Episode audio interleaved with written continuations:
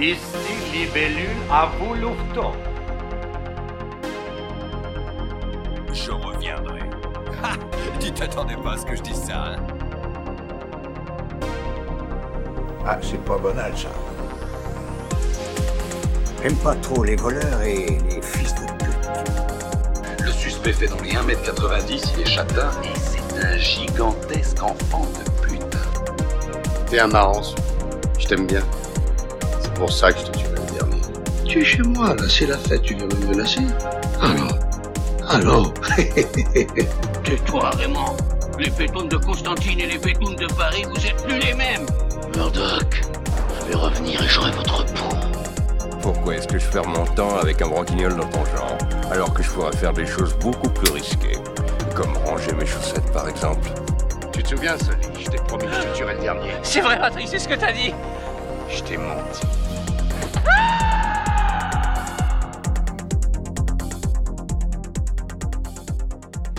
Et bonjour, bonsoir, bienvenue dans Entre deux, une pastille de ciné chill. Euh, et pour m'accompagner dans cet Entre deux, je suis avec Chico. Salut Chico. Salut à tous. Alors, pourquoi un entre-deux ce coup-ci? Bah, Comme d'hab, hein, un entre-deux entre deux grosses émissions. Et du coup, pour euh, cet entre-deux, on a décidé de vous parler d'un sujet qui nous tenait à cœur, à Chico comme à moi. Euh, oui, moi-même, Mesgo, d'ailleurs, je ne suis même pas présenté. Euh, quel, ça. Quel mal poli.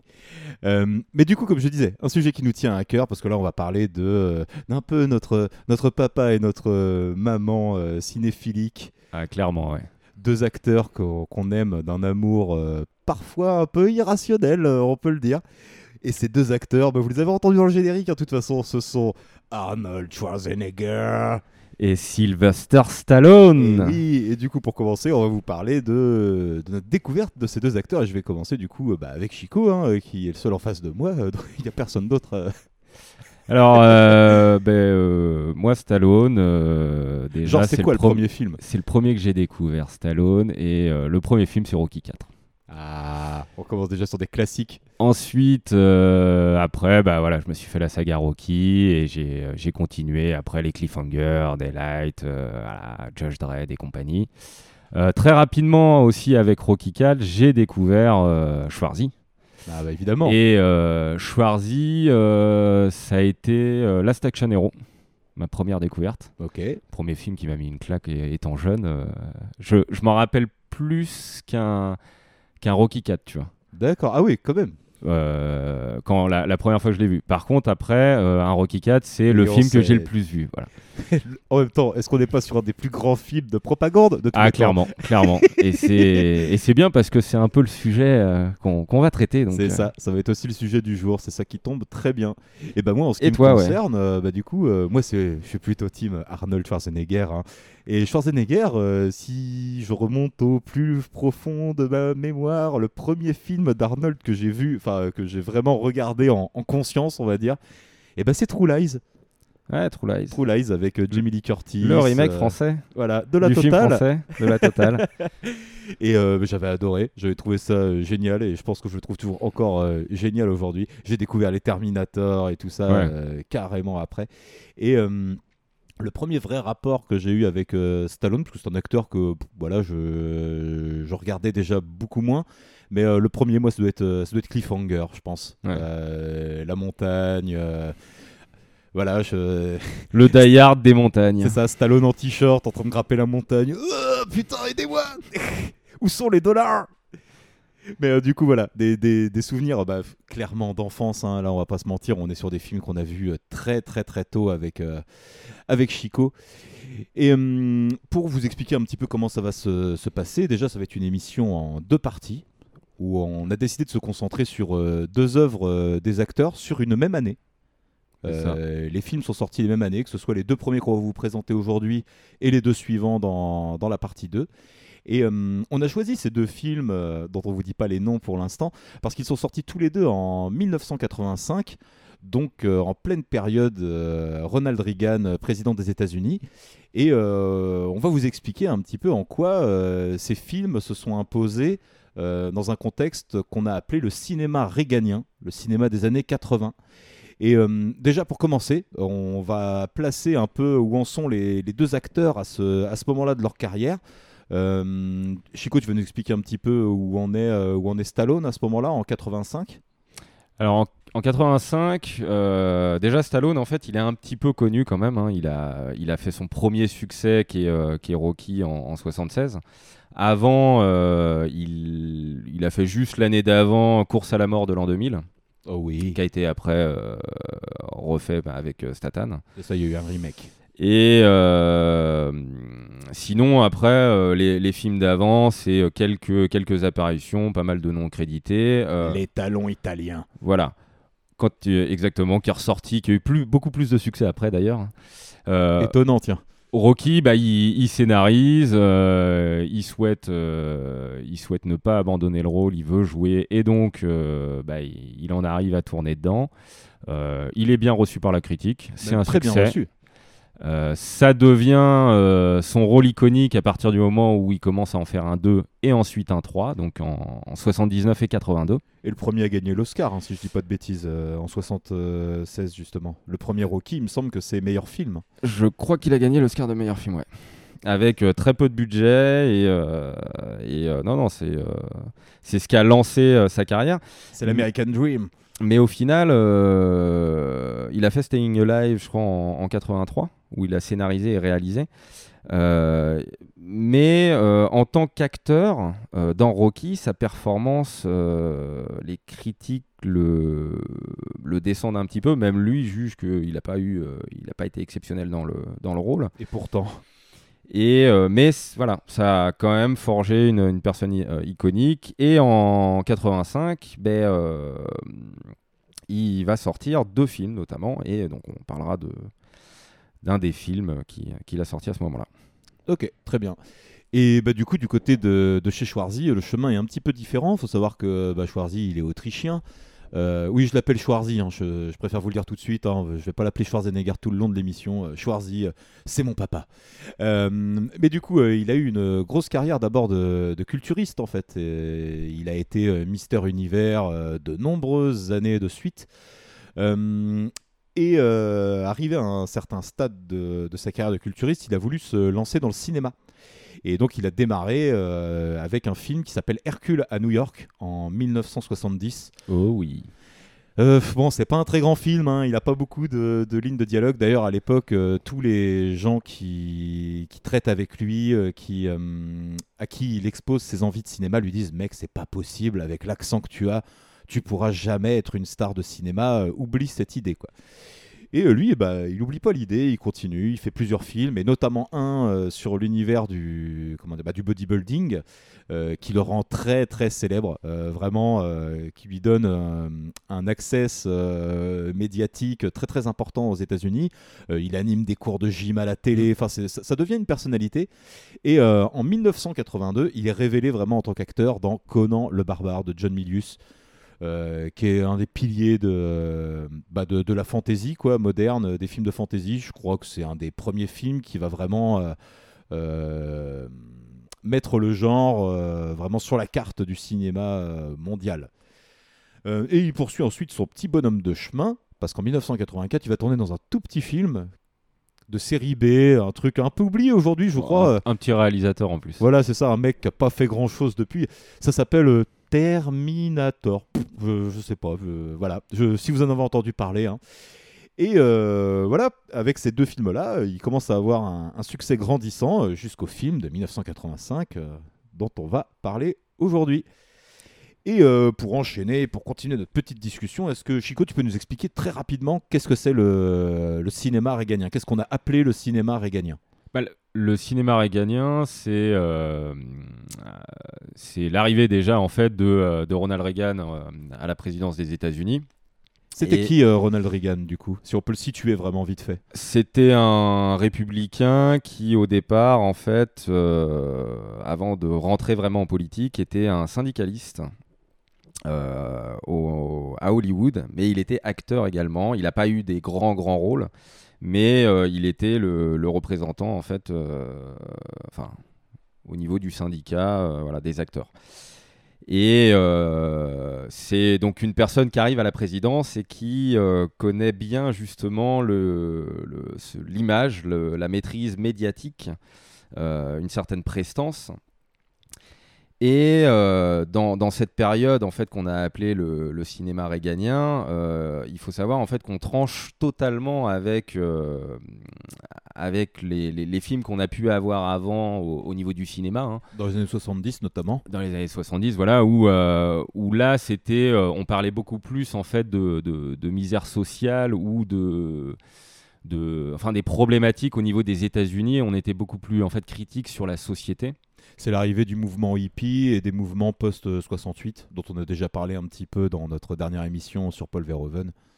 Voilà, c'est ça. Et, euh, et en fait, euh, ce qui tranche réellement en fait dans le cinéma réganien, c'est vraiment le le côté euh, replacer en fait les États-Unis à leur place, c'est-à-dire première puissance mondiale, et euh, de, de montrer les muscles. Voilà, on est les plus forts et, euh, et on sort de, de cette de ce côté défaitiste de, de la guerre du Vietnam.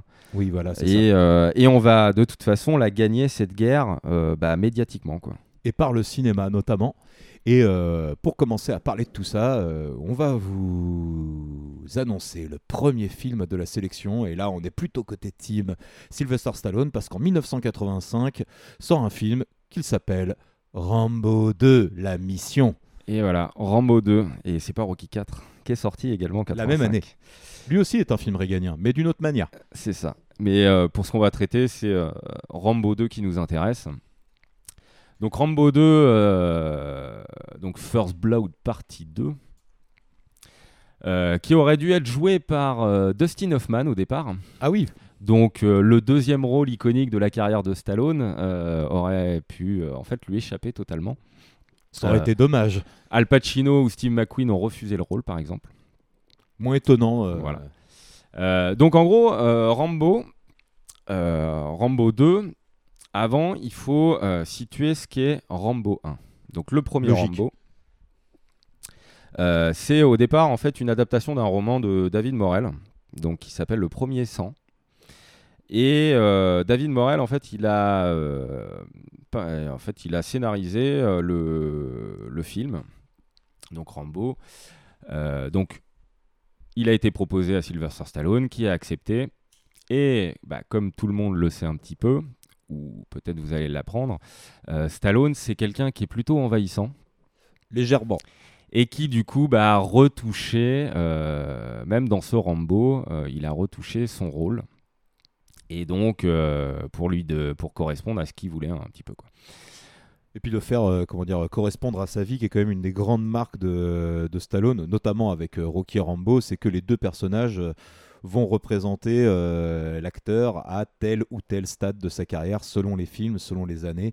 Et c'est toujours un truc qui est très intéressant à, suivre, à suivre chez Sylvester Stallone. C'est ça. Donc, euh, pour entrer dans le vif du sujet, donc John Rambo, c'est un ancien béret vert, héros de la guerre du Vietnam, donc qui est revenu sur le sol euh, des États-Unis, qui erre de ville en ville, hein, profitant en quelque sorte de sa liberté retrouvée. Euh, donc, euh, dans le premier Rambo, en fait, il arrive dans une ville, il tombe sur le shérif à l'entrée de cette ville, euh, qui lui fait bien comprendre en fait qu'il n'est pas le bienvenu, hein, que c'est que c'est un vagabond, un nuisible, que qu'on veut pas de lui ici. Malgré en fait ces avertissements hein, de, de- de finir au poste et compagnie, Bon, donc, c'est euh, menace même, on peut voilà. dire. hein, euh. il se laisse pas faire et euh, donc en fait bah, lui il veut venir, il veut aller manger, euh, mais bon bah il se fait arrêter, il se retrouve dans le commissariat et là bah on commence à le taper un petit peu quoi. Ah, il est légèrement maltraité. Voilà. euh. Et malheureusement, bah, euh, il a fait le Vietnam et euh, bah, c'est une guerre qui a été très éprouvante, très difficile et bah, il y, a des- il y a des traumatismes qui, qui lui reviennent. Les fameux PTSD. Voilà, et euh, bah, en fait, euh, il, va, euh, il va un peu péter un câble et il va s'échapper. Au départ, il va être traqué. Et ensuite, bah, il va réagir. Et en fait, bah, voilà, c'est un soldat, c'est un guerrier, c'est une machine. Et en fait, il va, se... il va essayer de se venger du shérif. Voilà, voilà. Il faut savoir que ce film-là, il a été fait dans les années 70 justement. Donc là, on est plus sur la remise en question de ce qu'a été le Vietnam. Alors le ouais qu'autre chose. C'est alors le, le bouquin est sorti euh, euh, un petit peu avant les années 70, ouais. Enfin dans les années 70, je crois. Euh, par contre, le premier Rambo est sorti en 82. Ah d'accord, je, croyais- plutôt- je- je croyais que c'était fin 70. moi, Non, il est, il, est, il est plutôt tard en fait, et euh, mais c'est vraiment voilà sur, sur ce côté voilà de la guerre du Vietnam qui est finie. Euh, en gros, en, résumé dans ce film, euh, pour les gens qui pensent en fait que Rambo, bah, euh, voilà, ça désingue de partout, dans le premier, pas du tout. C'est un mort, plusieurs blessés, et le mort, c'est un accident. Exactement, c'est une mort accidentelle. Les, les thématiques qui sont traitées en fait dans ce premier film, c'est voilà, c'est le retour en fait de, de- de ces soldats qui se sont sacrifiés pour le pays et en fait que le que les États-Unis ne veulent pas voir euh, parce que bah, ça leur rappelle euh, une, défaite, le, déshonneur en fait. Et, euh, et pourtant en fait c'est cet États-Unis qui en a fait une, véritable machine. Vous voulez pas accepter le fait que vous êtes en face d'un expert dans la guerre d'embuscade D'un homme qui est le meilleur Au fusil, au couteau ou à main nue Un homme qui a appris à ignorer toutes les souffrances, à ignorer le temps, à vivre sur le terrain, à manger des choses qui feraient vomir un bouc. Au Vietnam, sa mission était de faire ce qu'il voulait de l'ennemi, de tuer. Point final. De gagner par l'usure. Pour ça, Rambo était le meilleur. Et oui, ça c'est un grand trait quand même hein, de tous les films de cette époque-là. Euh, à l'époque, au Vietnam, euh, bah, c'était les meilleurs. hein. Bah, c'est ça, c'est ça. Ils ont perdu, mais euh, c'était, c'était vraiment des tueurs. Et, euh, et voilà, et, euh, et dans, bah, dans ce John Rambo, en fait, qui, euh, qui revient sur ces terres américaines, il est, il est totalement rejeté. Et, euh, et justement, à la fin, c'est, euh, toute cette, euh, cette frustration qui, euh, qui Ah, s'exprime. Et, euh, et justement, bah, voilà, euh, je vous ai sélectionné un petit extrait. Allez. C'est terminé, Johnny. C'est terminé Rien n'est terminé Rien Tout continue à cause de vous C'était pas ma guerre C'est vous qui m'avez appelé, pas moi J'ai fait ce qu'il fallait pour gagner, mais on n'a pas voulu nous laisser gagner. Et je suis revenu dans le monde, et j'ai vu ces larves m'attendre à l'aéroport, me conspuer comme un criminel. Ils m'ont traité de toutes les saloperies, ils m'ont appelé le boucher. Mais Qui sont-ils pour me faire dire prochain Qui sont-ils? Est-ce qu'ils étaient à ma place en pleine jungle? Ils nous jugent, ça fait qu'ils parlent C'est un moment dur pour tout le monde, Rambo. Tout ça, c'est du passé maintenant. Pour vous Pour moi, la vie civile, c'est rien. Au combat, on avait un code d'honneur. Tu couvres mes arrières, je couvre les tiens. Mais ici, y a plus rien. Tu es le dernier d'un groupe d'élite. Ne finis pas comme ça. Là-bas, je pilotais un avion de chasse. Je pouvais conduire un tank. J'avais en charge un million de dollars de matériel. Mais ici, j'arrive pas à avoir un boulot. Gardien de parking Et voilà. Euh, Un voilà, grand le extrait. pauvre. Un Le- grand extrait. Voilà, gardien de parking, même ça, personne n'en veut pour lui. Pauvre John. Et donc voilà, donc c'est euh, bon, c'est un film euh, à, voir qui est euh, totalement différent du film qu'on va qu'on va traiter en fait, même si on reprend la même machine dans le dans le deuxième film. Bah oui, le, truc, c'est qu'entre temps, entre la sortie du film et ce Rambo 2, bah, Reagan est devenu président. Donc voilà, le, paradigme a un petit peu changé. Et là où on était sur un film très sérieux avec Rambo, en fait, c'est vraiment sa VF qui a pu lui donner des accents un petit peu, euh, on pourrait presque dire ridicules, qui ont fait qu'on a après caricaturé euh, Sylvester. Stallone en espèce de, de gros bourrin. Euh, le premier film, c'est pas du tout ça, quoi. C'est vraiment un truc très sérieux. Et là, on va en arriver au, au deuxième. Et là, on est clairement dans la, le gros film réganien, euh, concrètement dans Rambo 2. Là où dans le premier, il était un vétéran euh, qui n'arrivait pas à se, se réintégrer à la société américaine, là, on le renvoie clairement dans le 2 bah, pour regagner le Vietnam, hein, euh, ça. plus ou moins. Et donc en fait, donc Rambo 2, euh, qui est sorti en 85, lui. euh, donc trois ans après, parce que bah, Rambo 1 a eu du succès et, euh, et donc on, on a essayé de surfer sur ce succès. Et entre parenthèses, Stallone, euh, en dehors de Rocky euh, et de ce premier Rambo, euh, tous ses autres films sont des échecs. C'est ça. C'est euh, non, il a il a juste réussi Staying Alive, mais en fait il est euh, il est pas à l'écran. Mm. Voilà. Sinon en fait c'est ça n'a pas marché. aussi. Il le réalise, c'est ça? Euh, il le réalise. Alive, oui. Il scénarise, il réalise, mais euh, Qui est la suite de La fièvre du samedi soir, hein, euh, pour euh, le préciser pour ceux qui ne le sauraient pas. Euh, La fièvre du samedi soir avec John Travolta, euh, Staying Alive, euh, la suite. Et, euh, et non, non, non, c'est, euh, ça marche pas du tout. Y a, euh, mais Rambo, bon bah voilà, il, euh, il se dit un deuxième film, un rôle iconique. Donc la préparation, en fait, c'est, ils sont allés voir, hein, pareil, le, premier réalisateur du film, qui lui a dit non, non, je passe, parce qu'en fait, ça ne ressemblait pas, le scénario ressemblait pas du tout à ce qu'il essayait de refléter justement dans le, dans le premier film. Euh, et en fait, donc c'est euh, James Cameron qui s'est retrouvé à écrire le scénario. James comment? James Cameron. Alors bon, euh, c'est pas le scénario, enfin le film qu'il faut lui parler, hein, parce que en fait, euh, bah, Stallone oblige. Voilà. Le film a, ré- a été réécrit, réécrit, réécrit. Et donc, en substance, il en reste, euh, je dirais, des thématiques, mais qui ne sont pas vraiment euh, abordées, quoi, qui sont survolées. Et, euh, et c'est un peu dommage pour, euh, pour ce qu'avait fait James Cameron. Et je, je me permets juste de, de dire que le réalisateur du premier Rambo, c'est Ted Kotcheff, et donc il a passé son tour pour, euh, Voilà. pour la réalisation du 2. Et euh, donc, bah, on part avec Stallone, hein, donc euh, John Rambo, euh, Richard Crenna, donc, euh, qui jouait le colonel Trotman dans le 1 et qui là donc est encore pour le 2. Et qui sera encore là dans le 3. Et qui sera encore là dans le 3 et dans le 4 également sur des flashbacks. Et également dans les hot shots. Et Hot Shot 2, ouais. Hot Shot 2 comme quoi, bah, il... ça le dérange pas de rire de lui. Il avait du recul sur lui-même. Donc euh, on a également euh, Richard Murdoch. Euh, je crois que c'est... Ça, c'est pas plutôt le nom du personnage, Murdoch C'est Marshall Murdoch, pardon. qui est joué par Charles Napier. Donc Charles Napier, euh, pas, un- pas de, de grands grands rôles au cinéma, mais il a joué quand même dans des films qui sont un petit peu connus, hein, Philadelphia euh, euh, et Le Silence des agneaux, principalement. Voilà. Et euh, dans un autre rôle également, euh, on a Steven Berkoff qui joue le lieutenant-colonel Polowski. Eh ben oui, parce que eh, cinéma réganien oblige. Et en plus, il y a Rambo, il fait la guerre à l'étranger, donc obligatoirement, il y a du soviétique. Ah oui, des Russes. C'est ça. Et donc, euh, lui, euh, alors lui, il a quand même joué dans euh, Orange Mécanique, euh, Barry Lyndon, euh, Octopussy, Le flic de Beverly Hills. Euh, c'est euh, le mec euh, dans Le flic de Beverly Hills, euh, c'est le méchant. Oui, oui, non, mais du coup, Tu tu- du voilà. coup là, il vient de me revenir et je me dis, ah ouais, c'est vrai que ouais, il a quand même fait quelques petits trucs. Donc euh, il a fait les euh, voilà, il a- dans Orange Mécanique et compagnie, il a pas des grands grands rôles, hein, mais euh, mais il a quand même fait euh, quelques films. Bon, quand t'as joué pour Kubrick euh, sur deux films, ça va. Voilà. Palmarès sympathique.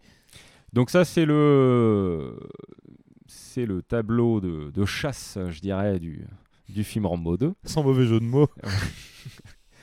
Et donc, euh, bah, pour résumer un petit peu ce, ce film, eh bien, on retrouve encore John Rambo, hein, bien entendu, hein, qui est euh, bah, cette fois, euh, bah, vu qu'il a un peu tout cassé dans Rambo 1 à la, à la fin pour se venger du shérif, hein, comme, comme je vous disais, il est emprisonné dans un pénitentiaire aux États-Unis. Et euh, bah, on se retrouve en fait avec euh, le- la visite du colonel Trotman, du coup, qui, euh, qui vient lui proposer une affaire.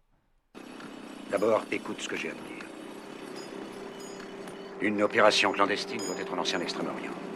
Ton nom est sorti de l'ordinateur parmi les trois noms d'hommes capables de remplir cette mission. Mission? La recherche des prisonniers américains au Vietnam. Et donc il arrive en Asie bah, pour réaliser sa mission. Et là, il rencontre euh, Marshall Murdoch. Murdoch. Et donc, euh, qui est le responsable de la mission, qui euh, bosse à la CIA, qui est, qui est un beau bureaucrate, hein, avec, avec sa petite cravate. hein. Un bureaucrate, sans doute démocrate d'ailleurs. Oui. Ouh. bien possible. Et euh, donc, bah, on lui fait son petit briefing hein, d'avant-mission, normal, hein, à John. Il faut, faut qu'il soit au courant quand même de, ce qu'il doit faire. hein. Mais euh, c'est une mission qui est, qui est pas facile, parce que euh, l'homme, il sera épaulé par, le, le- le meilleur de la technologie américaine. Et de toute façon, c'est la technologie américaine, en fait, qui... doit, qui doit de toute façon en fait réaliser un peu tout ça. Vous êtes sûr qu'il n'est pas resté un peu déséquilibré depuis la guerre On ne peut pas se permettre d'employer pour cette mission quelqu'un qui peut craquer dans cet enfer. Qui peut craquer Laissez-moi vous dire que Rambo est le meilleur ancien combattant au Vietnam que je connaisse. Une pure machine de combat qui n'a qu'un désir, gagner une guerre que d'autres ont perdue. Et si gagner veut dire se faire tuer, il se fera tuer. Pas de peur, pas de regret. Et une chose encore. Ce que vous appelez l'enfer, il appelle ça chez lui. Attention, hein, là on a des grosses promesses. hein. Machine de guerre. hein. C'est ça. Et c'est c'est lui la technologie en fait. Mais euh, voilà, après il faut il faut pas se tromper en fait. euh, Rambo, c'est euh, c'est certes une machine de guerre en fait qui a été euh, voilà, formée par par les Américains et qui euh, et qui a été en fait en quelque sorte victime de la bureaucratie américaine qui a fait perdre la guerre en, euh, au, au Vietnam. hein. Ah bah c'est ça, c'est uniquement ça d'ailleurs euh, qui a fait part de la guerre du Vietnam. Mais il faut pas oublier en fait que cette machine de guerre, euh, ben, euh, elle n'est pas, elle est pas exempte justement de, de réflexion et autres, tel un, un philosophe euh, euh, Bernard-Henri Lévy, je dirais. Survivre à une guerre, de devenir la guerre. Voilà. D'ailleurs, je, crois que c'est dans- je crois, je crois que c'est dans le dernier bouquin de BHL d'ailleurs, euh, la phrase. euh, Et donc voilà, donc euh, il part de, de- de sa base militaire et euh, donc après quelques péripéties, il arrive en terre hostile et là il fait la rencontre de L'agent indigène Kobao. très important dans la mission, hein, qui- parce que ça sera la première romance de, de Rambo. Oui, euh, est-ce qu'on pourrait ne pas dire la seule de C'est- toute la on filmographie des On Rambo peut dire la seule. C'est très court. Donc voilà, et ben, comme l'extrait hein, en, fait, en quelque sorte. Oui, c'est vrai. Voilà. Et euh, donc bah, il va se diriger avec cet agent Kobao euh, donc vers le camp de prisonniers pour bah, normalement prendre des photos. hein. Euh, mais euh, bien entendu, bah, John Rambo il est plus fort que ça. Il va décider de ramener un prisonnier. Mais Murdoch, lui, n'est pas d'accord. Le bureaucrate, c'était pas ce qui était convenu. Donc il décide d'annuler la mission, ce qui conduit à la capture de Rambo par les Vietnamiens. Et là, comme on vous en parle, euh, comme, euh, comme on vous en a parlé, euh, excusez-moi, dans les films réganiens, c'est pas qu'on- on coupera. Et là, comme on vous en a parlé avec les films réganiens, c'est qu'on peut mettre du soviétique à l'écran et ça fait toujours son petit effet. Ici, libellule à vous louveteau. Des noms tout à fait imagés. Voilà, le, le- le bon accent soviétique qui ressort. hein. Bonjour, je suis russe. Voilà, c'est ça. Ça fait très actuel en plus. Et donc, euh, mais voilà, bien entendu, bah, on est dans un film américain, donc Rambo, il va pas se laisser faire, hein, car euh, parce qu'en fait, en plus, le, le soviétique lui apprend que euh, c'est Murdoch qui a annulé la mission, parce qu'il a intercepté, voilà, justement, c'est euh, ce petit message radio. Ah, Il a intercepté les communications. Et lui, bah, ok, il est, euh, il est ok avec ça, hein, euh, John, et du coup, bah, il tient à passer un petit message à Murdoch. Murdoch. Je vais revenir et j'aurai votre peau. Attention, il y a de l'orage. hein. Voilà, et après ça défouraille.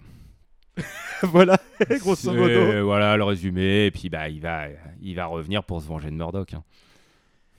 C'est tout ce qu'on aime. C'est tout ce qu'on aime. Mais euh, vu qu'on va commencer, je pense là, à se lancer sur les, les avis autour du film, euh, bah, mine de rien, ça c'est un film que j'ai découvert euh, bah, à la suite, hein, on va dire, de, de Cliffhanger, parce que bon, tant qu'à regarder des films de Stallone, autant aller s'intéresser à tous les à tous les rôles possibles et imaginables, on va dire. Et Rambo, c'est quand même le truc qu'on t'a vendu. euh, euh, le mec sort sa grosse mitraillette, euh, défouraille tout le monde, gagne la guerre du Vietnam à lui tout seul ou presque. Et euh, bah voilà, on nous a vendu ça, on nous a pas menti sur, sur le contenu du film. C'est ça. Et euh, vu, euh, vu plus jeune, bah voilà, il n'y avait pas toute cette réflexion-là, justement, autour du cinéma réganien et tout ce qui va avec. Donc je, je l'ai apprécié un peu premier degré. Euh, juste pour le côté, le côté bagarre. Mais là, du coup, avec un petit peu de recul, on va dire, ayant revu le film il y a peu de temps, euh, d'autant plus que moi je suis là pour défendre la team Schwarzenegger, hein, on va Ah, pas se profite, mentir. profite. Euh, je trouve que Rambo 2, euh, bah, c'est c'est un mauvais film en fait. Quoi. C'est, il, il est pour moi quasiment au même niveau qu'un euh, Invasion USA, euh, les films de Chuck Norris de l'époque, Euh, et notamment parce que le film, contrairement à mon poulain, est très sérieux. Est très très très sérieux. Il n'y a pas d'humour, il n'y a pas de second degré là-dedans, ou alors vraiment par toute Ce qui petite ajoute l'humour, hein, comme, comme on l'a vu, hein, c'est c'est la VF. bah, c'est ça, parce que vu en, en VO, waouh, euh, là c'est très très sec, c'est très très sérieux, c'est il n'y a, pas de, de recul sur ce qu'on est en train de faire du tout, c'est vraiment on y va tête baissée. Et les mecs, euh, quand tu regardes le film, tu te dis euh, vraiment leur, euh, leur projet c'était de regagner la guerre du Vietnam par le cinéma et... Waouh, c'est lourdeau quoi. C'est ça. C'est très lourdeau. Les, les enjeux géopolitiques sont très très vite expédiés. Euh, on, on sent qu'il y a une volonté de parler de quelque chose euh, de réel, qui est les, les prisonniers de guerre au Vietnam que les, les États-Unis n'ont pas nécessairement voulu aller chercher après la guerre. Euh, ça, apparemment, c'était très présent Ouais. dans le premier script de, de James Cameron, qui avait vraiment voulu euh, faire quelque chose où on, où on développait des personnages, où on développait euh, des intrigues et une thématique vraiment très liée à ce, à, ce, fait historique, ce fait réel, quoi, qu'il y avait des, perso- des prisonniers, euh, des personnes prisonnières au, au Vietnam malgré que la guerre soit finie. Euh, mais tout ça, c'est là sur la première partie du film. Mais c'est vraiment juste un prétexte pour renvoyer Rambo dans les rings ennemis, se faire capturer et à la fin assister euh, à un défouraillage en règle où le mec il vide tout ce qu'il a de plomb sur euh, tous les Vietnamiens et les Russes qui auront le malheur de croiser son chemin. quoi. Mais clairement, c'est ça. hein, c'est euh, voilà, on se prend complètement au sérieux et au final, ben, on, sort un petit peu justement les thématiques intéressantes du film. On les aborde pas, on réduit au strict minimum le, le peu de romance qu'il y aurait pu avoir dans ce film en, Ça, en- mettant 40 secondes et voilà. Euh, et, euh, et en fait, c'est euh, le paradoxe justement de ce cinéma réganien, c'est que ça fait un énorme carton au cinéma. La critique bah, le descend parce qu'en même temps, euh, c'est tout à fait normal. Bah, c'est un mauvais film. quoi. Parce que c'est un mauvais film. Et, euh, mais par contre, euh, voilà, c'est, on est euh, typiquement dans le corps huilé, la machine de guerre, et, et qui va défourailler, qui se fait jamais toucher par les ennemis, qui touche tous les autres, qui, qui Et est puis- invincible. Et puis moi vraiment il y a un point qui, qui m'agace très fortement dans le film et comme voilà je, comme on s'en fout un petit peu du spoil nous dans cette émission concrètement moi ce qui me déçoit énormément hein, c'est vraiment euh, qu'à la fin euh, la seule raison pour laquelle il tire pas sur Murdoch qu'il l'a quand même envoyé à la mort bah, c'est uniquement parce que le mec est américain ça ça. me fait penser aux mecs qui disent aujourd'hui, tu vois, ouais, non, mais les migrants ukrainiens, c'est quand même euh, plus des mecs de chez nous, donc ça va et tout. euh, alors que les migrants syriens, bon, on les emmerde, hein, ils viennent de, ils viennent de l'autre bout du monde. Moi, je, je- enfin, je sais pas, j'ai beaucoup de mal du coup euh, aujourd'hui à voir le film et même juste me marrer devant. Quoi. Autant il y a des répliques, bah, évidemment, qui me font mourir de rire, mais, mais le fait que ce soit pas volontaire, que ce soit la VF qui a accentué ça et que ce soit pas dû à une volonté même des réalisateurs de faire un truc des, par moments plus léger et, euh, et éventuellement qui a compris en fait que son sujet est débile. Euh, non, non, là, les mecs, ils y vont euh, tête baissée, frontalement, sans aucun recul, quoi. Et, et moi, c'est ça que je trouve assez gênant, en fait, finalement, dans le film, au bout du compte. Ah bah clairement, hein, c'est, on a, enfin c'est en plus c'est un regard sur le, le la guerre et qui est, mais qui est complètement déconnecté de la réalité en fait, de, de, même de ce qui s'est réellement passé au Vietnam en fait. Oui. Et euh, parce que euh, dans, dans, dans le, dans les actions qu'il y a, bah, c'est- on passe par une, euh, un petit village de pêcheurs, bah, tout est détruit, tout ça, mais c'est pas grave parce qu'en fait c'est, c'est le gentil américain qui en fait euh, C'est notre héros, quoi. voilà, qui, euh, qui, qui va tuer en fait les méchants vietnamiens en fait. Enfin, mais ouais, c'est, on est en fait sur un sur un film très primaire quoi. Moi, le héros de mon film ne tue que les méchants. C'est ça. Et donc du coup, bah, pour pour finir, je vais passer à un petit extrait qui est euh, justement l'une des, des thématiques qui euh, qui aurait dû être un petit peu plus creusée par euh, par le film. Qu'est-ce qui vous prend Vous savez ce que vous venez de faire? Ne venez pas jouer les innocents, colonel. Vous vous doutiez de ce qui se passerait. Et même si vous n'en étiez pas sûr, vous êtes complice dans toute cette affaire. Ne me mêlez pas à toutes vos saloperies. Alors ce n'était qu'un mensonge. Comme toute cette guerre pourrie, un mensonge. Mais de quoi est-ce que vous parlez? Ce camp, vous l'aviez tous cru vide. Rambo y allait, un ancien combattant, il ne trouvait aucun prisonnier américain, le Congrès avalait l'histoire à faire classer. Et si jamais il se faisait prendre, il n'y avait que votre ordinateur qui savait qu'il était vivant. Et vous pouvez le reprogrammer, n'est-ce pas?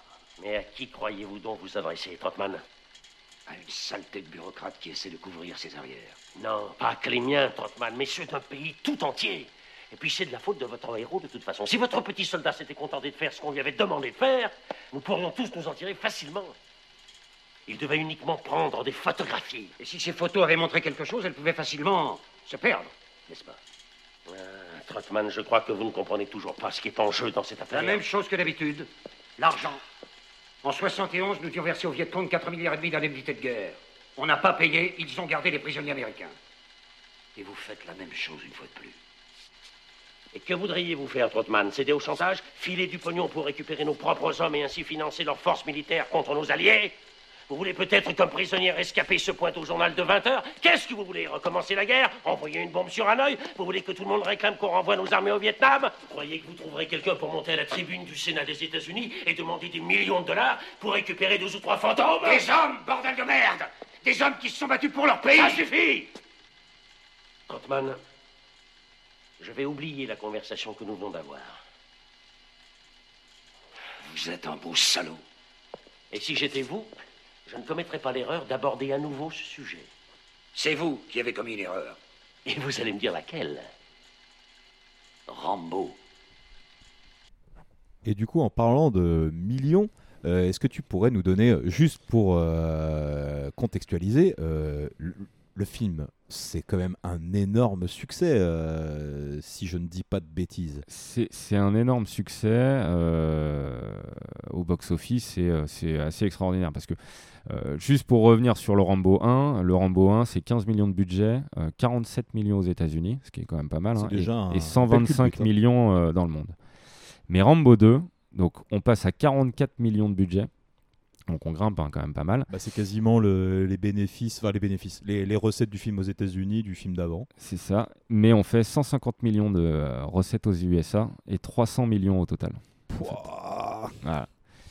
Et euh, mais ça reste, euh, ça reste un film en fait qui, euh, qui n'est pas si bien que ça en fait. Ah non, clairement pas. Sauf si bah, on est un peu comme moi et que on le prend justement bah, pour ce qu'il n'est pas véritablement en fait un, un film de de bourrin euh, sans cervelle et euh, et euh, et en fait qui voilà qui Et belliqueux. qui, qui, qui est belliqueux voilà c'est ouais, faut pas faut pas trop réfléchir hein, quand on regarde euh, un, un John Rambo Eh bien, moi, je donne un mauvais point à ce Rambo 2, alors que j'aime d'autres Rambo, mais celui-là, ah là, Non, vraiment. ouais, c'est le, le plus intéressant, c'est Rambo 3 où euh, ça, ça rigole un petit peu, euh, un petit peu plus, mais euh, sinon le, c'est le Rambo 4 où là ça, c'est un petit peu plus sérieux et ça reste quand même très guerrier et compagnie. hein. Et le Rambo 5. Et le ouais bon bon bon moi je l'aime bien mais voilà j'ai mes raisons. Voilà, c'est ça. On a tous nos petits plaisirs coupables. Donc, je vais donner un mauvais point à Sylvester Stallone sur cette sélection de films, parce que moi, autant dire que j'arrive avec du très cool. Ouais mais toi t'es de la mauvaise foi c'est pour ça. Non, c'est pas vrai. C'est l'effet vampire. John Matrix, grand héros. Bref, certains auront compris de, de quoi j'allais parler. Je vais parler du pinacle, je vais parler d'un grand film dont j'ai euh, dont, dont- dont j'ai poncé euh, absolument ch- chaque seconde de, de métrage. Tu transpires ce film. Ce film, c'est Commando. Et le film commence sur les chapeaux de roue. Une minute Attendez une minute Hé, arrêtez s'il vous plaît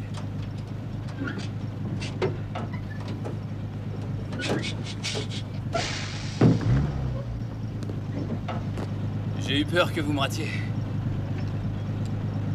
T'inquiète pas, on va pas te rater.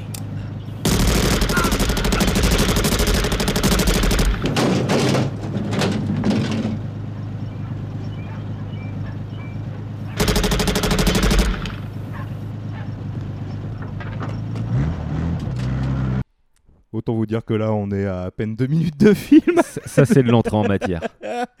Mais c'était pour vous faire comprendre d'entrer vers, euh, vers quel film on allait se diriger. Euh, comme je l'ai sans doute dit, du coup, le film, c'est Commando, un film de Mark L. Lester, un très grand réalisateur hein, qui nous aura euh, notamment euh, gratifié de pièges sur Internet en 2002 avec Sandra Bullock. Euh, un film incroyable hein, que je vous invite à voir maintenant qu'on est dans une société connectée et compagnie. C'est très très rigolo. Je crois que je l'ai vu, ouais.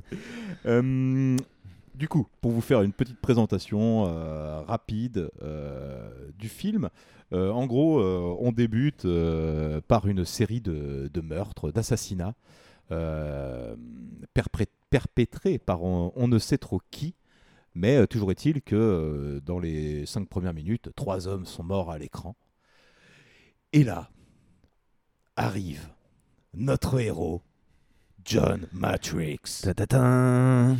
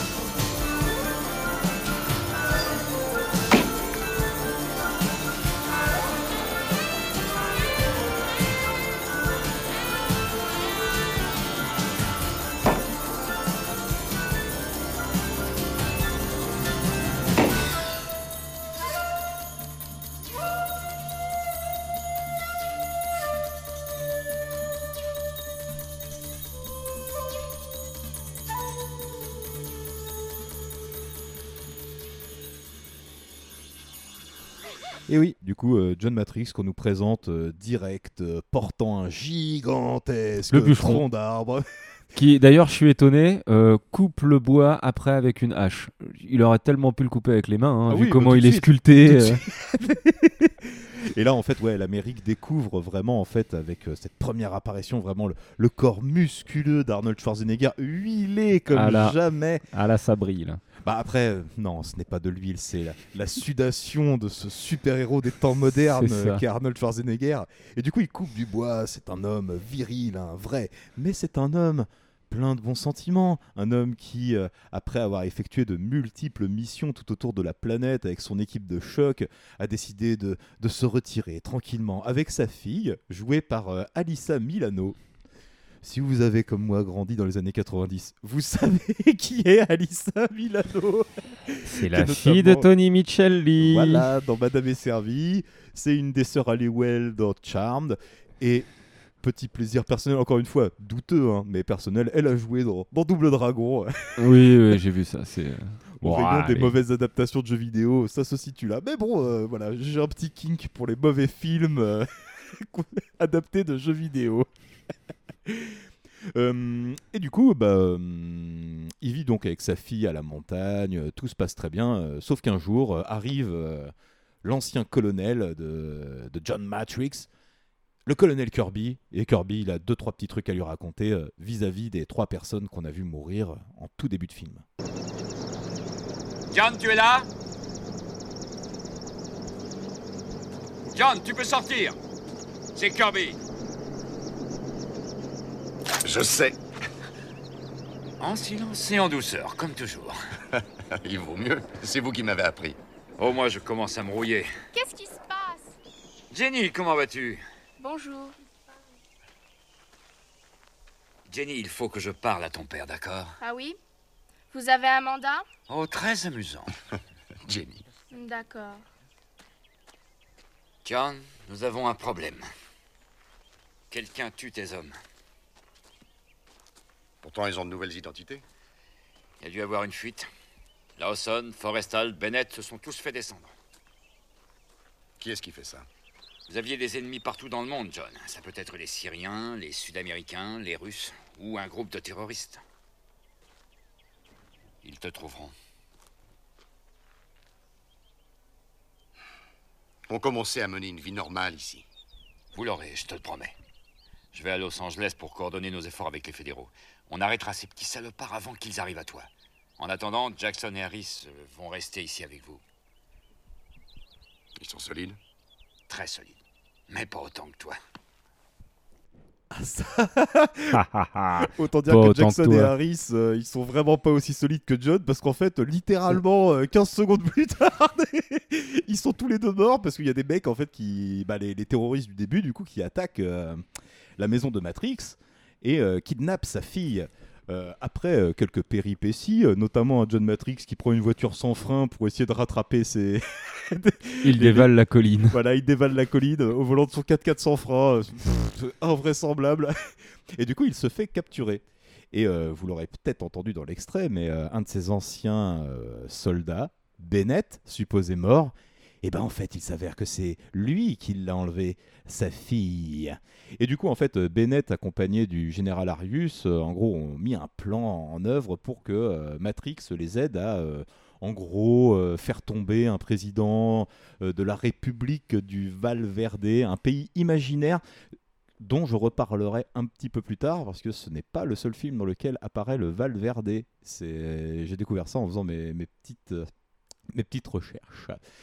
Et euh, donc du coup, bah, ils obligent John à aller prendre l'avion et là, on est euh, à l'aéroport avec euh, Bennett, Matrix et Sully, un autre des hommes de main.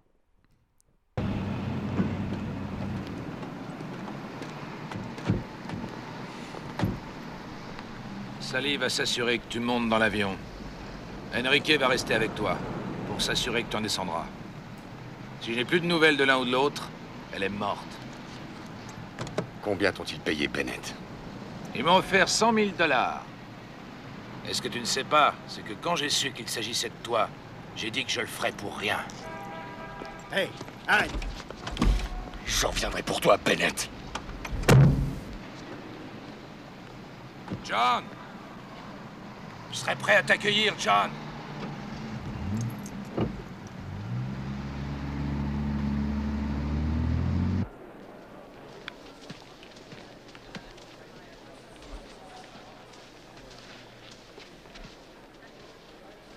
En retard, mon vieux.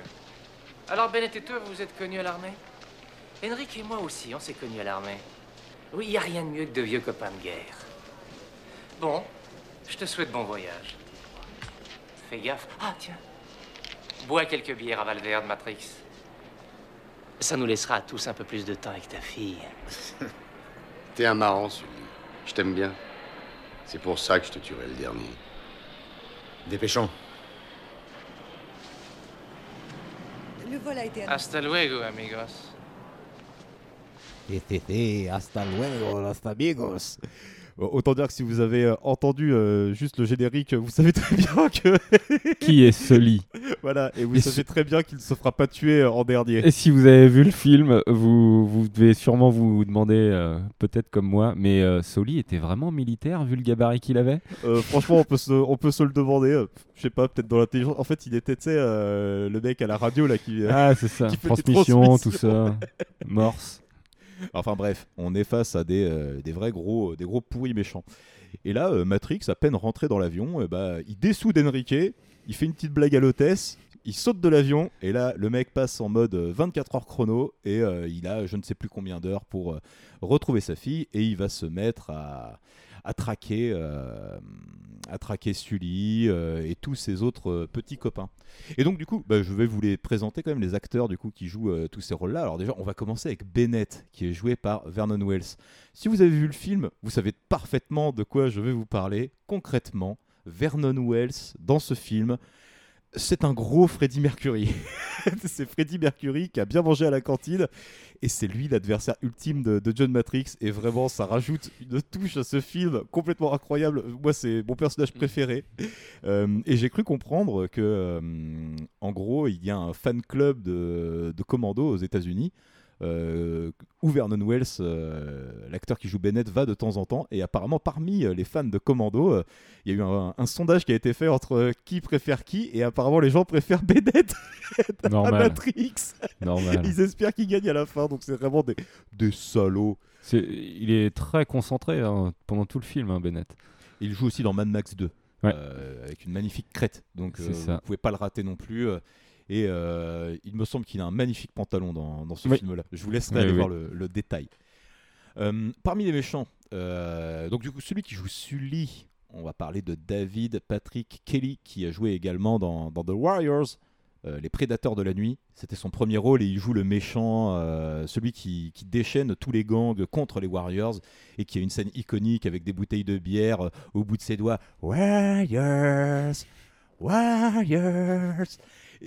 Je vous conseille vraiment de, voir le film parce qu'il est vraiment incroyable. Et puis à partir du moment où lui il arrive avec sa tête, c'est voilà, il a il a une tête très expressive, on va dire ce, ce monsieur. Et euh, là il est dans un des, des rôles les plus iconiques de sa vie, je pense. Même si il a également joué euh, il y a peu dans euh, dans la saga John Wick. Parmi les espèces de, de gros musculeux qu'on pourra retrouver plus tard dans la carrière d'Ar- d'Arnold Schwarzenegger, notamment dans Predator, on a Bill Duke, qui, euh, qui est l'exécuteur du, début du film, qui, qui tue les, les trois collègues, euh, enfin anciens euh, soldats de, de Schwarzy. Il faut savoir que ce monsieur a également joué dans Menace to Society, où il joue l'inspecteur, il me semble, et il est vraiment très très bon dans le rôle. Et il a fait de la réalisation aussi, il a notamment réalisé Sister Act 2. Euh, moi, je l'avais pas vu venir, hein, surtout quand euh, les scènes où les mecs partent à, Vegas. Euh, vraiment, moi, je, pff, je, comprends pas comment on peut passer de, de films aussi euh, bourrins et violents à un truc aussi grand public et, et gentillet que Sister. Mais bon, écoutez, on va dire que c'est une réussite quand même pour Bill Duke, qui a une carrière plutôt, plutôt sympathique. Et un dernier acteur que j'avais envie de citer, qu'on voit vraiment quelques secondes dans le film, mais qui, qui, qui, qui a une carrière cinématographique incroyable. Il s'agit de, de Bill Paxton, qui est dans Et une de ses premières apparitions au cinéma. Euh, Bill Paxton, euh, voilà, euh, paix sur lui, euh, malheureusement, il est, il est décédé, a notamment eu l'honneur dans sa carrière cinématographique d'être à la fois tué par le Terminator, un alien et le Predator dans Predator 2. Donc autant dire que voilà, euh, Bill Paxton, euh, acteur génial qu'on peut retrouver aussi dans Titanic, euh, dans Twister, enfin dans, Dans plein, Twister, plein, de, plein plein de films. C'est vraiment une tête que vous avez vue sans doute très souvent. Et euh, ce que je vous ai pas dit dans le, dans le résumé, c'est que bah, à terme, euh, Schwarzenegger va faire la rencontre d'une jeune femme euh, à qui il va voler la voiture, qui va d'abord vouloir le dénoncer à la police, puis finalement se, se rallier plus ou moins à sa cause. Euh, cette actrice, c'est Ray Chang. Et euh, il faut savoir que cette fille est la fille euh, d'un des membres du duo Cheech et Chong, les, les gros fumeurs de joint là, faut trouver le joint machin, et bah c'est la fille de Chong. Oui, là. Donc euh, voilà, petit détail amusant. Et euh, deuxième petit détail amusant la concernant, il faut savoir que dans tous les films de ces années-là, il y avait une romance. La preuve, même dans Rambo 2, il y a une. Ils ont, ils ont tenté. Elle dure 40 secondes, la romance dans Rambo 2. Certes, mais elle est là. Alors que dans Commando, il n'y en a pas. Euh, mais il n'y en a pas pour une raison un peu particulière, c'est que bah, en fait, au moment où euh, il a fallu tourner cette scène, euh, l'actrice a quand même fait valoir que par rapport au scénario du film, ça n'avait aucun sens d'avoir cette scène. Le mec a 24 heures pour retrouver sa fille, un truc comme ça. Voilà, c'est ça, même pas de- une Enfin, moins, une dizaine d'heures. Donc, à quel moment. Euh, perdre, euh. Peut-être dans 24 heures chrono, ils ont trouvé la réponse. Ah Je ne peut-être, sais pas. peut-être. hein. Mais en tout cas, euh, il y a des indices de ces scènes euh, non tournées parce que bon, on voit euh, sur la fin du film euh, un chemisier euh, très très légèrement euh, déboutonné. On peut se douter qu'il y a Un regard truc. complice. Voilà, c'est ça. Mais bon, euh, ça ne reste que de la supputation. Avant de se lancer sur euh, la vie de, de Chico, euh, je vous balance un petit extrait pour vous montrer que les méchants de ce film sont, sont vraiment très méchants.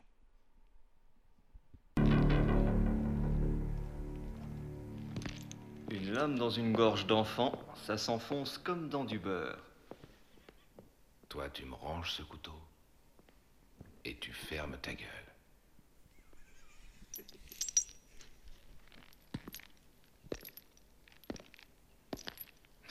J'adore entendre vos petits connards de soldats essayer de jouer les durs. Ils me font bien rire. Si Si Matrix était là, il rirait lui aussi. Monsieur Bennett, mes soldats sont tous des patriotes. Vos petits soldats, c'est de la gnognotte. Matrix et moi, on pourrait tous se les faire. En un clin d'œil. N'oubliez pas ça. Est-ce que vous essayez de... Voilà, euh, Bennett, euh, toujours très respectueux des gens. euh. Non mais faut, voir- faut voir la scène vraiment parce qu'il est, il est vraiment hilar avec euh, son petit costume là. On Ah, entend puis les petits bruits justement dans Ah, puis l'extrait. tu sens qu'il est content, tu sens qu'il est content de mais ridiculiser oui, le petit soldat. hop, il claque des doigts. Ils sont tout nuls, vos petits soldats. Nous, on était des vrais guerriers C'est d'élite. ça. Tu fermes ta gueule. Et là, concrètement, pour moi, hein, on est dans avec ce genre de répliques parce qu'il y en a un million d'autres. J'aurais pu vous en mettre 50 des répliques. Il en reste d'ailleurs une dernière euh, qui est vraiment aux petits oignons. Euh, mais moi, pour moi, la plus grosse force du film, c'est que ces gens sont parfaitement conscients de ce qu'ils sont en train de faire.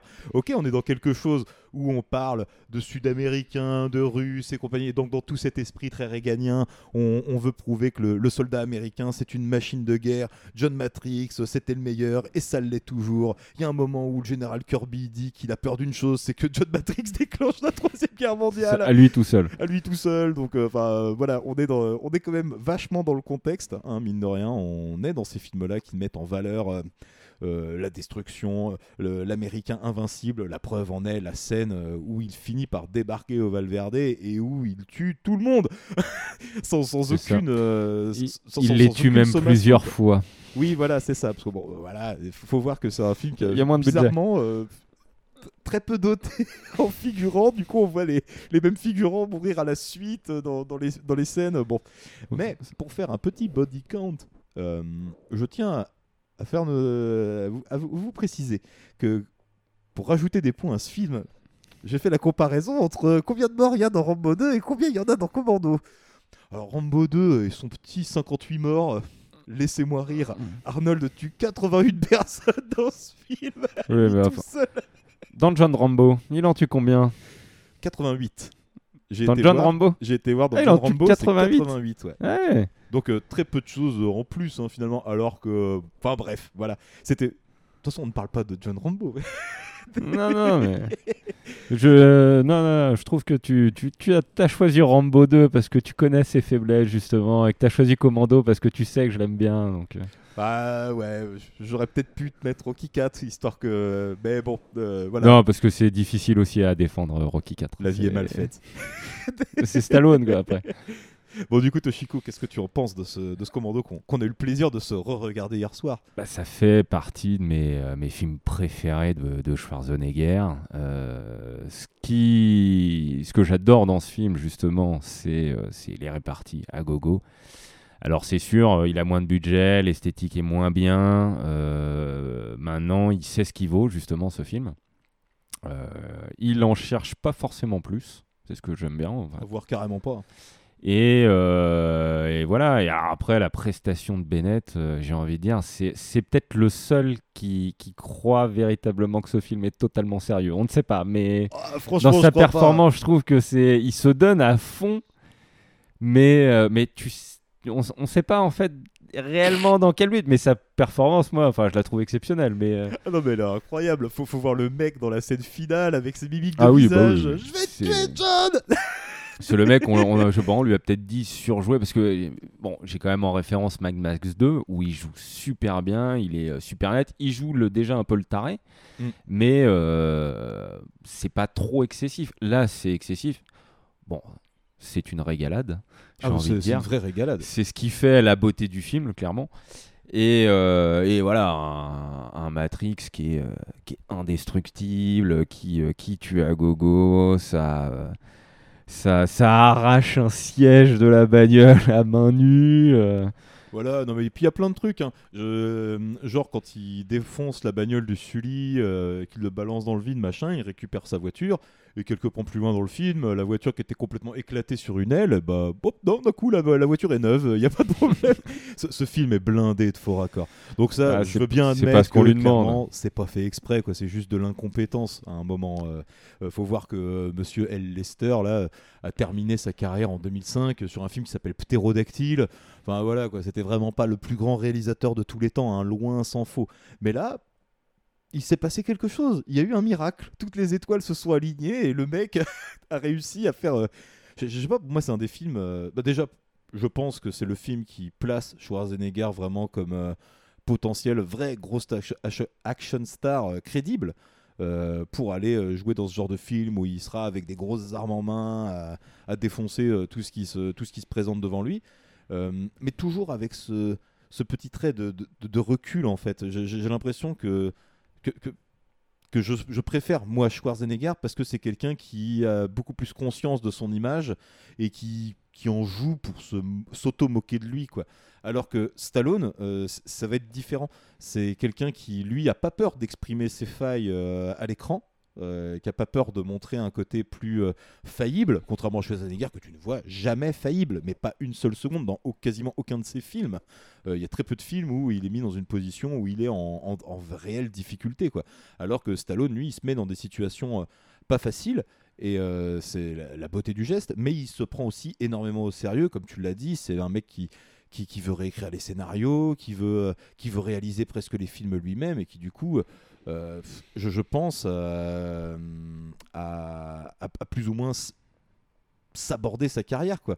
Même si sa carrière elle est euh, faite de haut et de bas et que c'est toujours un flot continu comme ça avec Stallone euh, s'il avait eu plus conscience vraiment de ce qu'il était et pas euh, vouloir chercher la surenchère absolue tout le temps avec euh, avec Schwarzenegger, il aurait eu une carrière beaucoup plus, euh, beaucoup plus stable et puis les rôles seraient peut-être, euh, il aurait peut-être eu un autre destin quoi. Quand tu vois des Copland, quand tu vois des, des films comme ça, tu te dis ce type a, a vraiment raté une, une énorme carrière de. Ouais, mais tu vois, je pense, je pense pas, tu vois, pour, euh, pour connaître pas mal de ses films, avoir vu, voilà, c'est quand même mon acteur préféré, même si ça n'a rien de, euh, je dirais, euh, justifiable en quelque sorte. Voilà, c'est euh, c'est plus par rapport à ses films, euh, les, les découvertes quand j'étais jeune et les accroches, tout ça. Et donc, euh, mais c'est euh, c'est un mec qui a du potentiel en tant qu'acteur mais il s'est construit justement avec ses échecs et compagnie et c'est un mec qui a, qui a qui a mis du temps en fait à comprendre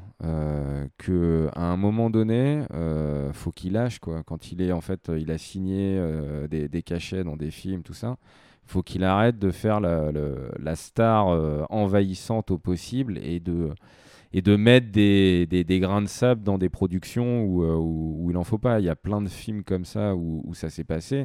Voilà, comme je l'ai dit sur Rambo 2, où euh, bah, il réécrit complètement le scénario pour donner une dimension, tout ça. Bah ouais, mais en fait, après, il faut laisser à chacun son, métier en quelque sorte. Il faut aussi, voilà, ça n'empêche pas qu'il a réalisé, il a fait des scénarios aussi.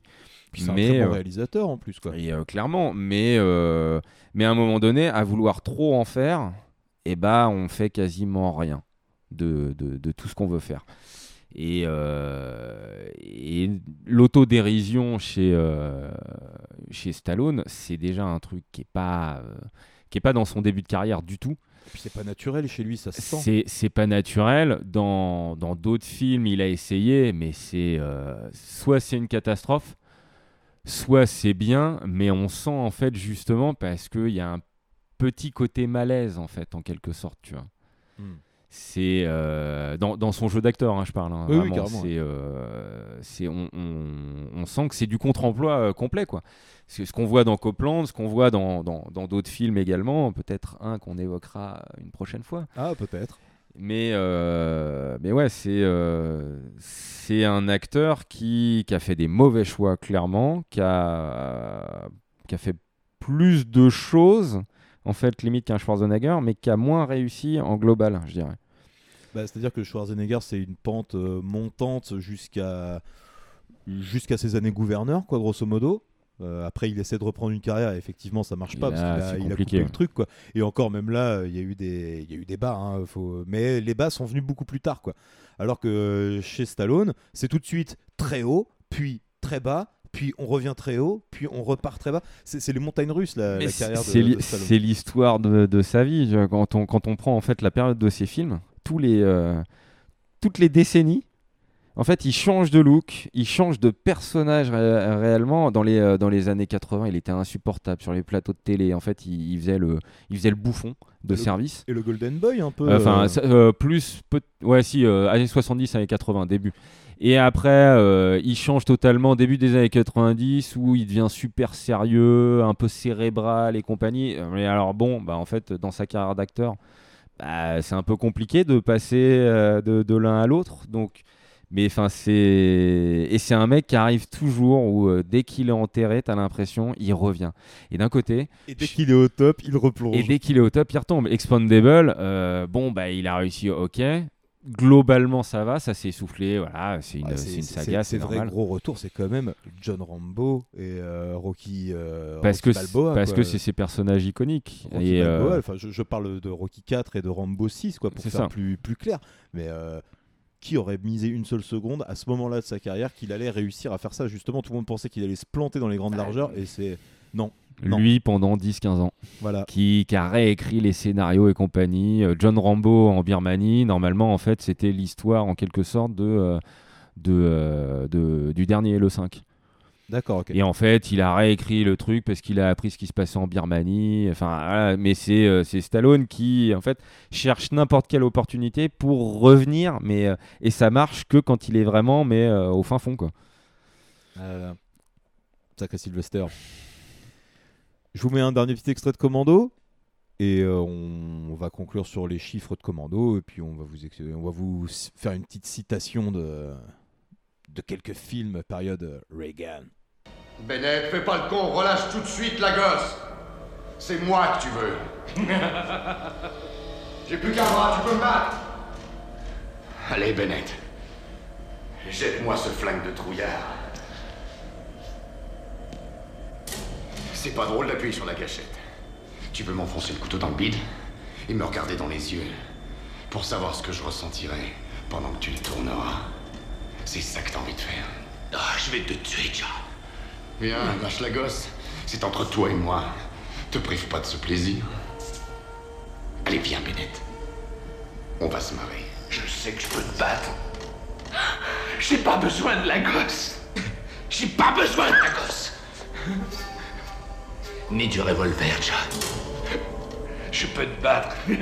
J'ai pas besoin de ce flingue. Je vais te tuer maintenant. Bennett est possédé. hein. Magique Bennett. Autant vous le dire, Vraiment il est magique. possédé. J'ai pas besoin de ce flingue. Je vais te tuer maintenant Non mais il est, il est complètement fou, il est complètement fou.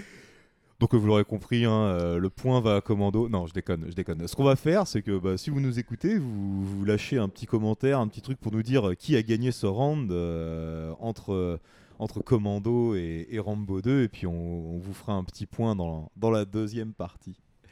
Euh, donc du coup, quelques petites infos euh, bonus sur, euh, sur ce commando. Alors déjà, il faut savoir qu'il y a un grand film d'action qui est né grâce à Commando. Et ce grand film, c'est Die Hard. Parce que concrètement, Die Hard, ça aurait dû être la suite de Commando. À la base, John Matrix revenait euh, euh, comment dire, à Los Angeles quelques années plus tard. Sa fille avait grandi, était devenue euh, éditrice dans une grosse boîte. Et euh, on chargeait, euh, donc John Matrix, de, s'assurer de la sécurité de, la tour. Et lui-même recrutait des comment dire des mercenaires. Et en fait il s'avérait que leurs patrons c'était des pourris et ils se retrouvaient dans la tour à se battre contre les contre les mercenaires qu'il avait lui-même engagés. Donc autant dire que des gros bourras euh, pareil dans le, dans le même genre. Mais du coup ça s'est pas fait parce que euh, Schwarzy a refusé de faire la suite quoi concrètement. Il a dit non, non mais c'est bon euh, merci ça, ça ira. Le titre original du film. Si je vous dis Matrix, vous vous pensez euh, les frères, sœurs Wachowski? Eh bien, euh, dites-vous que Commando aurait pu tout simplement s'appeler Matrix à cause du, du, Du nom du son mec, personnage bah ouais. principal, quoi. Tout bêtement. Donc euh, voilà, on, euh, grâce à Commando, euh, vous avez pu avoir Matrix, Eh, quand même. Ouais, ça, c'est aurait pas- été euh, Network alors. euh, un truc comme ça. Ça aurait- c'est pas grave. Voilà, on, on se serait débrouillé. Mais voilà, le- au moins vous avez gardé un titre cool grâce à Commando. Euh, le film, c'est 11 millions de budget pour 35 millions de recettes aux États-Unis. Je n'ai pas trouvé les recettes monde, mais euh, il faut savoir que en France, hein, chez nous quand même, euh, euh, le film fait 2 millions 5 d'entrées. C'est pas mal. Et Franchement, c'est euh, bien. Parmi les, tous les films de Schwarzenegger, euh, en dehors des trois premiers Terminator qui sont au-dessus, c'est le plus gros score de box-office de Schwarzenegger en France. Il n'y a aucun de ces autres films qui a fait plus de 2,5 millions euh, d'entrées. Donc euh, voilà, respect, Ça- respect Commando. Alors, si moi je veux rajouter des points, la recette mondiale c'est 57 millions.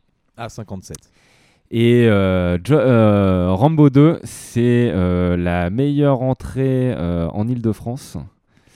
Et euh, c'est euh, le premier film à passer la barre des 500 000 entrées en une semaine en France. Oh, le salaud, il contre-attaque. Voilà. Il Et ça a été, euh, pardon, ça a été pendant 10 ans le meilleur démarrage en, en région parisienne. Ok, Voilà. bon. Et c'est 5 850 000 entrées. D'accord, Voilà. ok. Donc on, on joue à ça, à la bataille des chiffres. Ouais, voilà. Bah, je me raccroche à ce que je peux, hein. Oui, euh, je comprends, je comprends. Euh, je vous avais dit que j'allais vous reparler du, du Valverde, le, le pays fictif qui a créé pour le, le film Commando. Et ce, ce pays fictif a été réutilisé dans deux autres films euh, produits par Joel Silver. Euh, les deux films sont Predator. Toute l'action de Predator se passe au Valverde. Donc ça, j'avais jamais réalisé que que c'était le Valverde. je- Détail auquel j'avais pas fait attention. Et euh, dans Die Hard 2 également, euh, le Valverde est utilisé pour encore une fois euh, le dictateur du Valverde, libérer le dictateur, le Valverde, et Ah bah. voilà. Voilà, donc euh, ce, ce petit pays, euh, plutôt que de citer directement des pays sud-américains, on en crée un. On, sait simple. ce que ça veut dire. Voilà, C'est bon. Les latinos, là, les ça. autres. Et dernier petit point, alors celle-là, elle est vraiment pour Mich, si tu écoutes l'émission. euh, il faut savoir qu'on retrouve John Matrix dans un jeu vidéo. le jeu vidéo s'appelle Broforce. Euh, donc le jeu vidéo s'appelle Broforce et on peut jouer John Matrix sous le sobriquet de Bromando. Et vu comment on a poncé le jeu, t'inquiète pas qu'on le connaît bien, le, le Bromando. Ouais, mais je l'aurais bien vu dans d'autres euh, dans d'autres jeux vidéo. Genre, tu vas délivrer le monde avec John Matrix. Ah, Moi, je rêve d'un jeu euh, commando où tu peux jouer Bennett. hein. Ou alors euh, un, un bûcheron farmer, un truc comme ça, là, tu vois, les jeux de gestion où tu joues John Matrix qui, euh, qui part couper des arbres à Avec main un nue. mini mec qui se déplace sur ton écran, poup, poup, poup, poup, avec euh, le tronc d'arbre dans le bras. C'est ça. Bon, bah, on commence à se rapprocher dangereusement de la fin, donc on va vous citer une petite liste de, films euh, dits réganiens, si vous voulez euh, creuser le, sujet. Je vous ai parlé très rapidement d'Invasion USA avec Chuck Norris, mais il n'a pas fait que ça. Il a fait également euh, Braddock 3. Euh, voilà, d'où est issue la fameuse phrase Je mets les pieds où je veux et c'est souvent dans la gueule. hein, Braddock 3. Euh, également Delta Force hein, Ah, pour Chuck Norris. Force. Vraiment, euh, voilà, on est en- à fond sur. Chuck Norris, lui, il aura libéré euh, la- l'Amérique un sacré paquet de fois de la menace euh, communiste euh, et consorts. Hum, on a aussi quand même un sacré patron qui s'est attaqué au genre. ce grand patron, c'est Clint Eastwood. et que ce soit en tant qu'acteur et en tant que réalisateur, c'est quand même assez, assez cocasse. En tant qu'acteur, il nous a fait le Firefox, l'arme l'arme absolue. Et en tant que réal, euh, le maître de guerre. Il joue dedans également. Il joue dedans également, mais il le réalise. Et le point commun que je trouve entre le maître de guerre et Commando, c'est que le Suédois a vraiment un physique d'Arnold Schwarzenegger. Ah oui, bah, en Et temps- clairement, euh, Schwarzy, il aurait pu jouer justement le Suédois. Ouais, mais il voulait pas non plus euh, trop de lumière à l'écran. Tu vois, tu fous euh, Clint Eastwood et Schwarzy dans le même film. Là, c'est trop. Le, le cinéma explose. c'est obligé. Euh, on a aussi eu euh, L'Aube Rouge de, de John Milius. Euh, tu me disais que c'était qui qui jouait dedans déjà dans, dans L'Aube Rouge? C'était pas. Patrick Swayze. Voilà, Patrick Swayze. Très jeune. Parce Ouais. que c'est un film. En gros, l'Aube Rouge, vous, vous prenez Invasion USA, donc des, des communistes qui veulent envahir les États-Unis, sauf que dans l'Aube Rouge, au lieu d'avoir Chuck Norris face à eux, bah, les mecs ils se retrouvent face à une bande d'adolescents. C'est ça. Et voilà, il est plutôt sympa comme film. Moi, Plutôt je, bien, je, ouais. je l'aime plutôt bien, l'Aube Rouge. Il est plutôt cool. Euh, Est-ce que tu as d'autres films avant que j'entre dans la catégorie des, vrais, euh, des vrais films euh, réganiens que je préfère? Non, bah c'est les, films que tu as cités. hein. De toute façon, c'est les, films réganiens, c'est vraiment la, la période euh, 82, euh, je sais plus quand il a fini son mandat, euh, 88, 89, un truc comme ça, je crois. Et c'est voilà, c'est tous ces films avec cette, cette surpuissance américaine où grossièrement on peut dire les Américains ils tirent, ils touchent. Et euh, par contre, les ennemis, euh, pas un copec, quoi. ça vaut rien, ça se fait défourailler. Euh, Par contre, il y a le nombre, il n'y a pas de souci. hein. Parce que Top Gun, ça rentre également, les combats aériens, les trucs Ah oui, là-dedans. C'est voilà, c'est il y a, il y a pas mal de films qui sont de cette période. En fait, elle est, elle est assez large. Et du coup, moi je voulais en citer deux qui sont mes Les plus chouchous. sérieux. De, f- voilà, là on rentre dans la catégorie Nanarland un peu. Il y a déjà Strike Commando de mon dieu, enfin d'un de mes dieux, parce que je suis polythéiste en cinéma.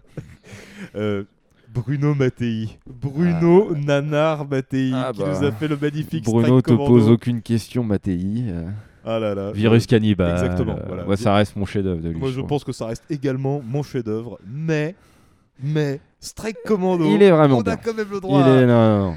Après, il y a des. Après, non, non, il y, a des- il y a des films que j'ai pas vus mais qui, euh, qui ont l'air excellents, genre Robo Warrior euh, pour Robocop. hein. Ouais, euh, Robo, Robo Warrior, il me semble que c'est plutôt. Non, Robo War, je crois. Robo War, il me semble que c'est Ah, c'est Predator, ouais. hein, Ah, merde. concrètement, dans, dans la forêt de Saint-Cloud. Ah oui. Grosso modo, ouais. Souvent, les, les, les forêts, euh, région parisienne. euh. Ça marche bien. Et du coup, là, on, on attaque l'ultime. Là, je, je pense qu'on est.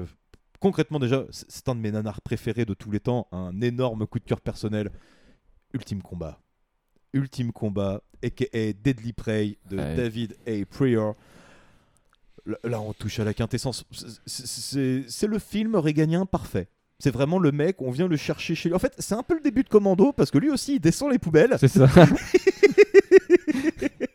Au Lui- Vietnam- lui voilà. aussi, il a pas de chemise.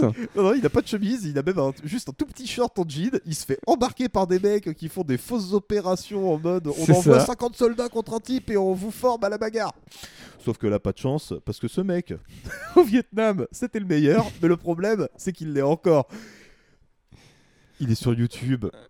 Il est sur YouTube, les gars. Vraiment, euh, si vous voulez voir le, le- le pire film de, de- de bagarre et de guerre que vous ayez vu de votre vie, mais à la fois le pire et le meilleur, C'est ça. Putain, Ultime Combat, aka euh, Deadly Prey, euh, vous, vous êtes Le pas mix, prêts. le mix parfait entre un Stallone et un Schwarzy. Euh, je pense, ouais. Avec son héros huilé comme, euh, comme jamais.